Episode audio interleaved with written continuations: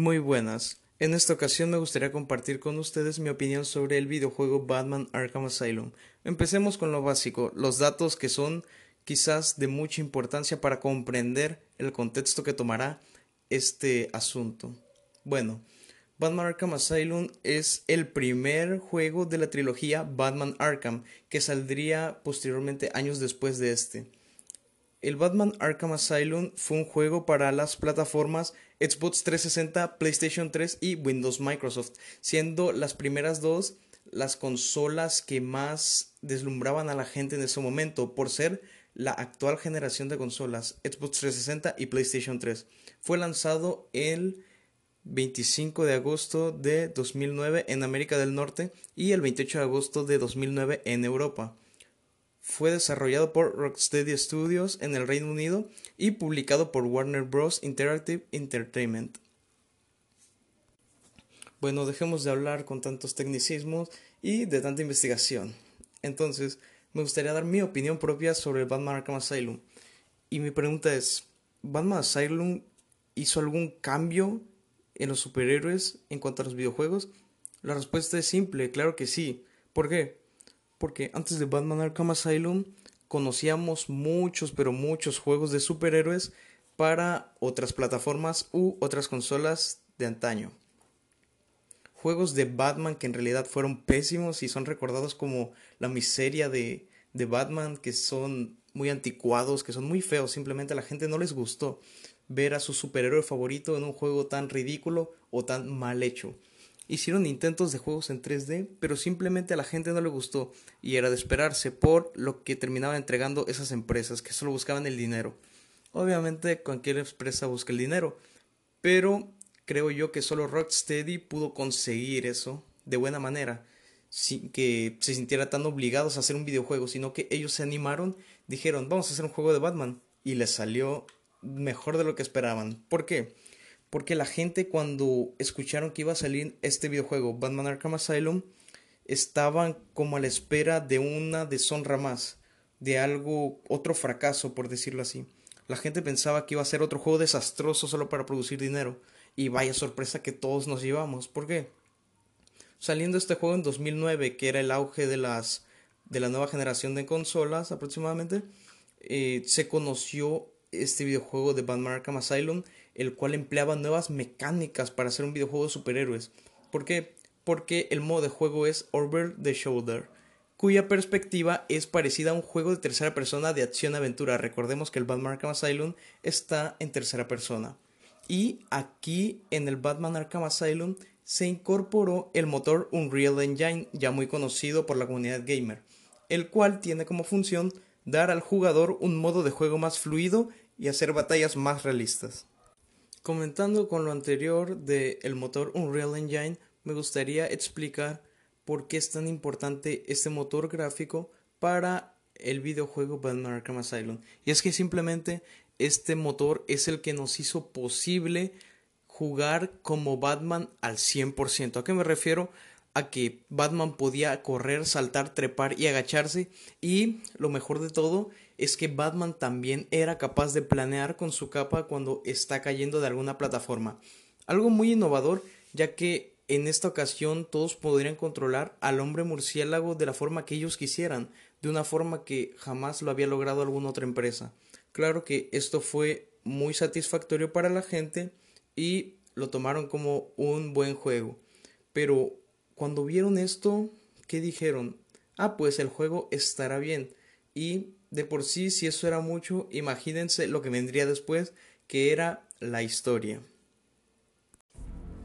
Entonces, ¿qué nos ofrece Batman Arkham Asylum aparte de la jugabilidad espléndida y de sus gráficos tan bien hechos? Bueno, pues lo que cautivó a la gente en Batman Arkham Asylum es su asombrosa historia. ¿Por qué? Porque una historia jamás se había sido tan bien hecha en algún otro juego de superhéroes. Y claro, esto fue la cereza en el pastel porque primero veríamos a un guasón demasiado fácil de arrestar llevándolo a Arkham Asylum. Y aquí todo normal. Toda la historia se desarrolla en el asilo de Arkham, de ahí su nombre Batman Arkham Asylum. El guasón es arrestado por Batman.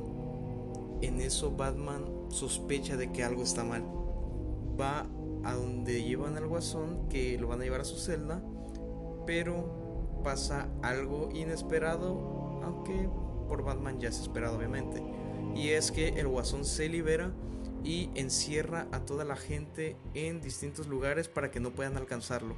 A Batman le impide el paso para que no pueda atraparlo de nuevo. Y resulta ser que el guasón tenía planeado este escape y no solo eso, sino que tiene planeadas muchas más cosas para Batman. Y Batman se ve en la necesidad de quedarse adentro de el asilo Arkham para mantener a salvo a la gente de Ciudad Gótica, pues el guasón amenazó con destruir el asilo Arkham, liberar a todos los presos y acabar con Ciudad Gótica de maneras poco habituales.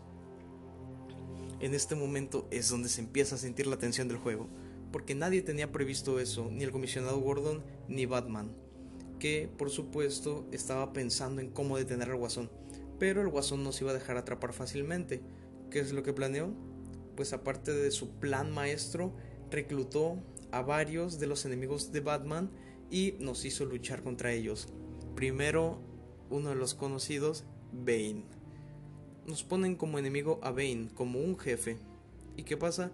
Que esto fue genial. En un videojuego de Batman poder luchar contra Bane fue algo súper innovador y la forma de pelear con él era algo diferente a lo que habíamos visto en otros videojuegos.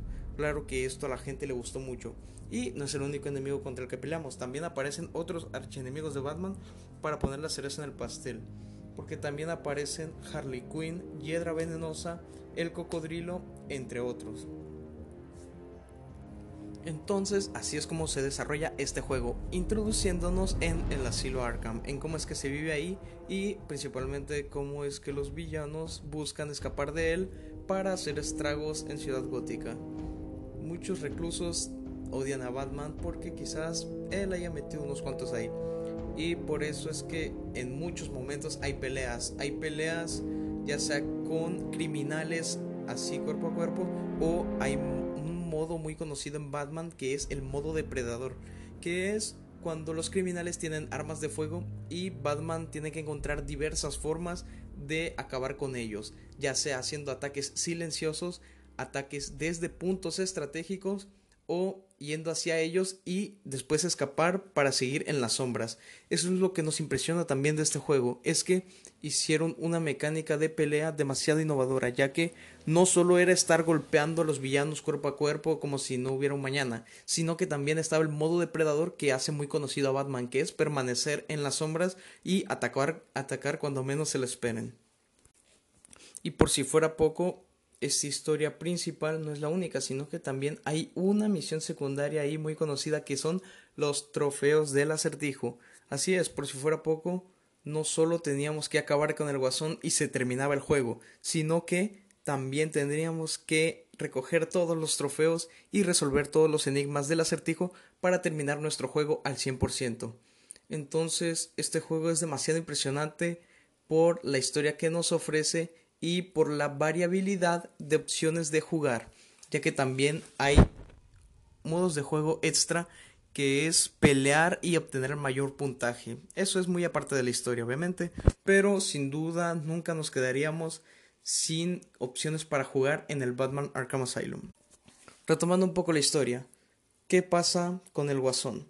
Bueno, el Guasón tiene preparado una fiesta para nosotros. ¿De qué trata esta fiesta? Eso es lo que averiguamos a lo largo del juego. El punto es que esta historia se basa en una sustancia, un agente infeccioso venenoso llamado Titán, que es descubierto por la doctora Amanda Young, que ella desarrolló para hacer pruebas en sus pacientes, cosa que está muy mal visto y está muy mal. El punto es que el guasón se apodera de esta fórmula llamada Titán y advierte a Batman que si no se somete a sus juegos, si no se somete a sus peleas y si no lo derrota, este agente infeccioso será esparcido por toda ciudad gótica. Y ahí es donde corre el peligro toda Gotham City, por las amenazas del guasón. Pero, cuando Batman frustra los planes del guasón y consigue que el titán ya no sea esparcido en toda Gotham City, el guasón se siente muy frustrado, pues Batman le arruinó los planes y obtenemos esa misión final que la verdad que es una muy buena manera de terminar este juego y es la fiesta del guasón.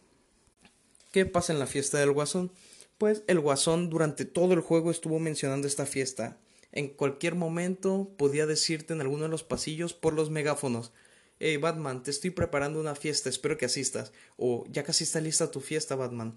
O también nos podía decir cosas cuando nos acercábamos al lugar de la fiesta, que eran cosas como, no, ¿a dónde vas? Aún no está lista tu fiesta.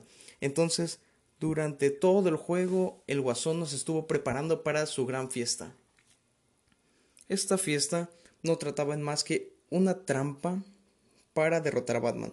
Pero una vez que Batman frustró los planes del guasón de envenenar a Gótica, pues encontró una última solución en su fiesta. Y esto fue inyectarse a él mismo el titán. Cuando el guasón se inyectó la fórmula de titán, mutó de tal manera que se convirtió en un monstruo enorme. Y el guasón aclamaba que de esta forma sí podría derrotar a Batman. Pero nosotros sumergidos en el traje de Batman teníamos que derrotar al guasón.